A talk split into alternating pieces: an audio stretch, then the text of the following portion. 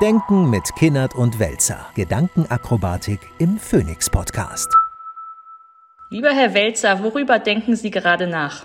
Also, ich habe gerade einen Artikel gelesen darüber, dass die Korallenbleiche, wie sie durch zu hohe äh, Temperaturen im Meer entsteht, dieses Jahr keine Bleiche mehr ist, sondern die Bleiche quasi weggelassen wird äh, vor dem Absterben. Bleichen die gar nicht mehr, sondern brechen komplett zusammen. Florida hat 38 Grad Wassertemperatur an anderen Stellen auch. Ähm, wir haben gestern oder vorgestern die Nachrichten aus Libyen mit extremem Regen, mit anscheinend fünfstelligen Opferzahlen. Äh, wir haben die Waldbrände, wir haben so rundrum Bilder und jetzt vom Ahrtal äh, haben wir es ja auch schon im eigenen Land erlebt. Das heißt nicht nur Bilder, sondern wir haben Ereignisse und Geschehnisse, die wir buchstäblich und schon gar nicht in dieser Massierung vor zehn Jahren uns nur hätten vorstellen können. Das ist richtig, richtig, richtig hart, was da passiert.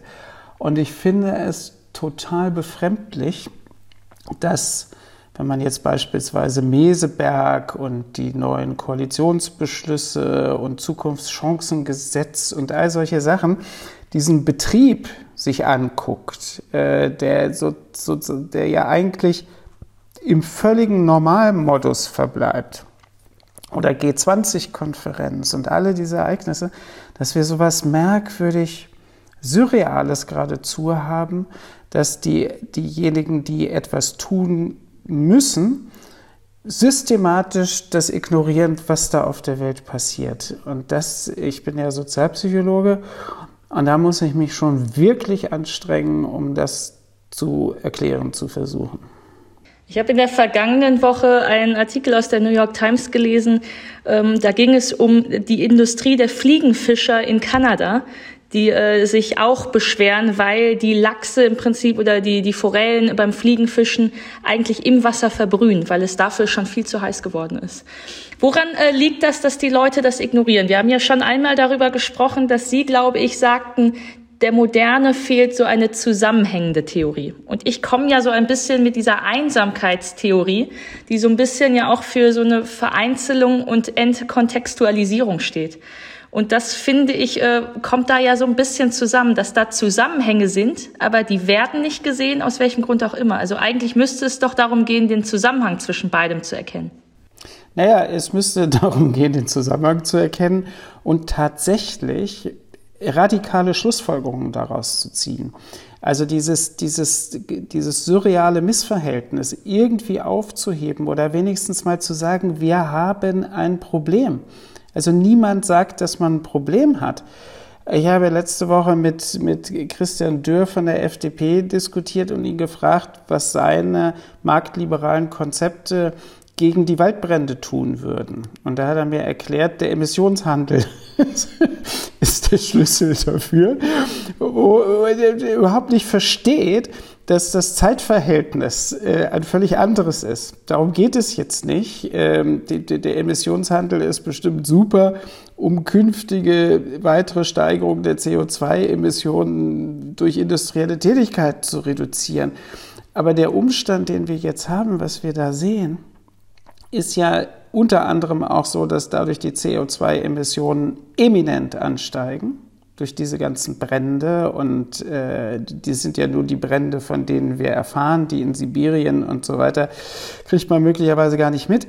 Das heißt, die Situation, in der wir uns gegenwärtig befinden, und dann kommt man immer gleich in die Gefahr, so ein Apokalyptiker zu, zu werden, aber die Situation, in der wir uns jetzt befinden, ist nicht die Situation, die zu den Pariser Beschlüssen geführt hat, sondern die ist gewissermaßen Ergebnis des unzureichenden Klimaschutzes der letzten drei Jahrzehnte. Und das hält man ja nicht auf so schnell. Das heißt, die, die politisch, das ist, also eigentlich muss man so Not, so eine, eine, einen Notfallmodus tatsächlich mal mindestens mal diskutieren, äh, weil das ist ja völlig klar, dass das nicht wieder gut wird. Also zunächst einmal finde ich die Frage aber immer noch interessant. Was ist, also wo fehlt es dran? Fehlt es daran oder was ist die Ursache daran, dass man diesen Zusammenhang nicht erkennt oder nicht erkennen will? Ist die Ursache, dass ich es gar nicht erst anerkennen möchte, dass es einen Zusammenhang gibt, weil ich Angst davor habe, in Verantwortung zu stehen, handeln zu müssen? Oder liegt es daran, dass ich tatsächlich einfach so, weiß ich nicht, dumm oder überfordert bin, dass ich es gar nicht erst sehe? Und zweitens ist es eine, wäre es eine schlaue, auch eine schlaue Forderung an die Klimaschützer, an den Klimaaktivismus, an die Lobby dessen, die sich dieses Problems bewusst ist, eben nicht nur davor zu warnen, was noch passieren kann, sondern auch jetzt schon in so eine Art Management von den Konsequenzen, die wir jetzt schon haben, da irgendwie rein zu investieren. Weil das, was ich ja meistens höre aus dem Klimaaktivismus, ist äh, diese Bedrohung, dass irgendwann was passiert. Aber wenn die Dinge jetzt schon passieren, müsste man ja jetzt schon anfangen zu verwalten und managen. Also der zweite Punkt ist, glaube ich, von eminenter Bedeutung, weil die Dinge, die man jetzt umsetzen muss.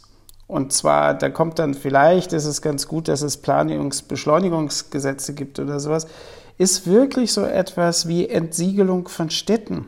Man muss Möglichkeiten schaffen, mit diesen extremen Regenfällen irgendwie umzugehen. Und gleichzeitig damit, das ist ja dann übrigens der schönere Effekt, ähm, lebenswertere Umgebungen zu machen, höhere Aufenthaltsqualität, mehr Grün in der Stadt und so weiter.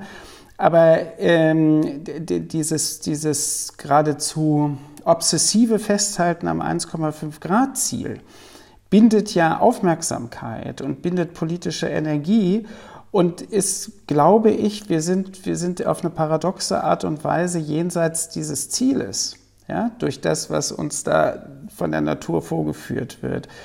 So, und der andere Punkt ist der, warum ist es so? Na, der, das liegt, glaube ich, wirklich daran, dass erstens es eine Apokalypse, eine Apokalypse-Erzählung gibt, seit es Klimawissenschaften gibt. Es war immer schlecht, so zu kommunizieren, weil wenn man sich, das ist so wie, wie im Schwimmbad Hilfe rufen, wenn man sich an die Katastrophe gewöhnt hat, dann nimmt man sie möglicherweise gar nicht mehr zur Kenntnis, wenn sie tatsächlich da ist.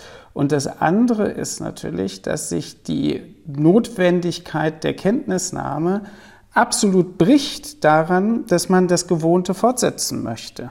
Das ist ja wie mit Patienten, die eine schlechte Diagnose bekommen und das eigentlich gar nicht wissen wollen oder schon von vornherein gar nicht zum Arzt gehen, weil sie ahnen, wenn, wenn die Diagnose kommt, dann kann ich mein Leben nicht fortsetzen. Und in so einer Situation befinden sich, glaube ich, die ganzen wirtschaftlich erfolgreichen Gesellschaften und zugehörigen Regierungen, dass die nur das können. Die können nur das weiter fortsetzen, was sie bislang gemacht haben und vorher mal irgendwann gelernt haben. Und das ist aber, das ist also, ohne es jetzt äh, völlig zu überdonnern, aber eigentlich ist das eine tödliche Falle. Ist es denn naiv anzunehmen, dass dadurch, dass wir jetzt schon Konsequenzen spüren, dass sich dadurch vielleicht auch so ungeahnte neue Allianzen, also aktive gestalterische Allianzen gründen könnten? Also in diesem äh, Fliegenfischer-Artikel sind das jetzt eher die konservativen Fliegenfischer. Wenn es jetzt um, äh, weiß ich nicht, zu viel Hitze in der Innenstadt geht, ohne Bäume, die Dachstühle irgendwie heizen auf, viele Tote auch in den Kommunen, dann sind da ja, weiß ich nicht, CDU, SPD, Bürgermeister, Kommunalräte, die ganz konkret damit befasst sind. Ähm, wenn wir über die Korallen sprechen, dann ist es da halt auch natürlich die Forschung. Also das sind ja eigentlich Leute, die so konkret mit dem Problem befasst sind, Förster oder solche Leute, die dann ja auch vielleicht dem Thema nochmal von anderen Seiten ähm, Aufmerksamkeit geben könnten. Dann ist es nicht nur der, äh, ich sage jetzt mal überspitzt, äh, sentimentale Naturschützer der Natur irgendwie verklärt, aber nie da war, sondern dann sind es ja tatsächlich die, die da praktisch mit irgendwie äh, Umgebung zu tun haben und in Verantwortung stehen. Und das könnte doch irgendwie einen, einen Impuls setzen, dass wenn genau die Leute sich der Klimabewegung auf gewisse Art und Weise anstellen und da eben auch auf diese praktischen äh, Dinge hinweisen, dass das eben dann nicht mehr auch als so radikal links beispielsweise oder ideologisch wahrgenommen wird. Ja, ja. Und das ist, also das denke ich ja schon seit vielen Jahren. Der Schlüssel sind unkonventionelle Bündnisse. Ja, also Bündnisse zwischen Waldbesitzern, äh, Insektenforschern äh, und Engagierten, ähm, Teile von äh, NGOs, die schon lange irgendwie arbeiten und aus den unterschiedlichen Parteien diejenige, bei denen schon mal ein Groschen gefallen ist. Also man wird in den konventionellen Fraktionierungen das Problem überhaupt nicht adäquat adressieren können. Das ist das große Problem. Ja? Und so wie Sie es beschreiben, da sind dann die, die auf ihre Weise apokalyptischen Leute von der letzten Generation. Äh, und es sind die auf ihre Weise sehr konservativen Waldbesitzer und es sind irgendwie die Leute aus der Wissenschaft, die es eh schon immer alles gewusst haben und die Leute aus der Parteipolitik, die neben all dem noch ganz partikulare Interessen haben. Aber ich glaube, man muss aus jeder dieser Gruppen immer ein paar zusammenbekommen, äh, ein paar Prozent. Und dann kann etwas, etwas ausgearbeitet werden oder performt werden, was für die da draußen, die gar nicht Teil dieses Bündnisses sind, plötzlich total sinnfällig wird. Man sagt, wow, so habe ich das Ganze noch nie betrachtet. Und wenn die Waldbesitzer sich da engagieren mit denen von, keine Ahnung, Fridays for Future, äh, da muss ja was dran sein. Und außerdem ist man dann, glaube ich, auch in der Lage, auf Politik Druck auszuüben. Kann es denn sein, dass schon auch Dinge passieren, die wir nicht mitkriegen, weil sie semantisch anders funktionieren? Also ich kann mich erinnern, dass ich so vor fünf Jahren ungefähr mal in Orlando in Florida auf einem, auf so einem Gala-Event war. Und da hat Donald Trump als Präsident damals ähm, Bürgermeister ausgezeichnet und eigentlich also so wie es mir erklärt wurde und wie ich es da wahrgenommen habe, ging es um die 25 nachhaltigsten Bürgermeister in Amerika. Er hat aber beispielsweise in der Rede, die er da gehalten hat, das Wort Sustainable, Green, Climate nie in den Mund genommen, sondern er hat immer über efficient gesprochen. Also die sind so wahnsinnig effizient, weil sie Nebensatz eben Energie sparen und wie auch immer. Aber er hat halt diese Wörter, die man irgendwie nachhaltig verbindet, nie benutzt. Und ich könnte mir vorstellen, dass schon auch beispielsweise in den Kommunen, wenn es darum geht, wie, wie bauen wir Häuser so, dass wir die besser Wärme oder Kälte isolieren oder was auch immer, dass da, da schon Dinge passieren, die wir aber nicht richtig in so einer ideologisch aufgeladenen Debatte mitkriegen, weil diese Begriffe einfach nicht dabei sind. Ja und nein. Also ich stimme dem, dem ersten Teil total zu. Es gab ja auch, das ist jetzt auch schon zehn Jahre wahrscheinlich her, gab es dieses Buch von Benjamin Barber, If Mayors Ruled the World, ähm, wo eben genau auf diese kommunale Ebene und die Bedeutung für Transformationsprozesse verwiesen wurde, sehr eindrucksvoll. Und auch klimapolitisch gibt es ja diese Vereinigung der Mayors mit 9000 beteiligten Städten. Und wir wissen auch, dass in vielen Städten oder auch kleineren Städten unheimlich viel passiert. Das ist das eine, insofern stimme ich zu. Man, an manchen Stellen passiert mehr, als man öffentlich wahrnimmt. Das ist aber äh, politisch nicht hinreichend, wenn, wenn das nicht gerahmt wird durch gewissermaßen eine Ernsthaftigkeit auf anderen Ebenen. Und das läuft ja wieder darauf hinaus. Es ist ja auch nicht so, dass alle Oberbürgermeisterinnen äh, da cool unterwegs wären. Also da müsste es ja auch eben den Wälzersche Theorie, es braucht aus jeder gesellschaftlichen Gruppe diese fünf Prozent. Und dann, ähm, wenn die sich zusammenschließen, dann kriegt man was bewegt. Also das sind wieder dann diese unkonventionellen Bündnisse, die man haben müsste.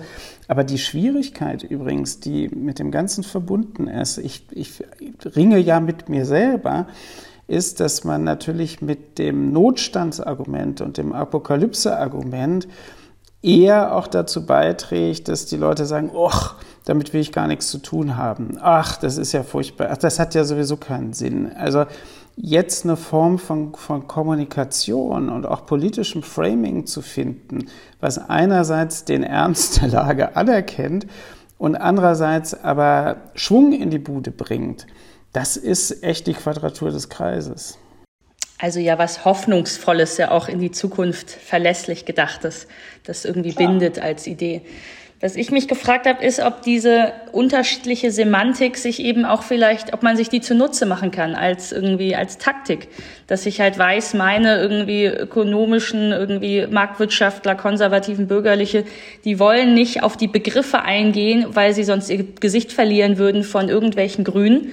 Und wenn man dann aber über ähm, den Produktzyklus, über Langlebigkeit in den Produkten, über neue Wachstumsmärkte und so weiter spricht, also tatsächlich sich genau der, der gleichen Position bedient, sie aber in einer Semantik verpackt, dass man da öffentlich oder in deren Kommunikationsagenda sie nicht das Gefühl haben, das Gesicht verlieren zu müssen, dann könnte das doch eine, eine Taktik sein, die auch mit äh, zu lobbyieren, ohne oder sie erfolgreicher zu lobbyieren.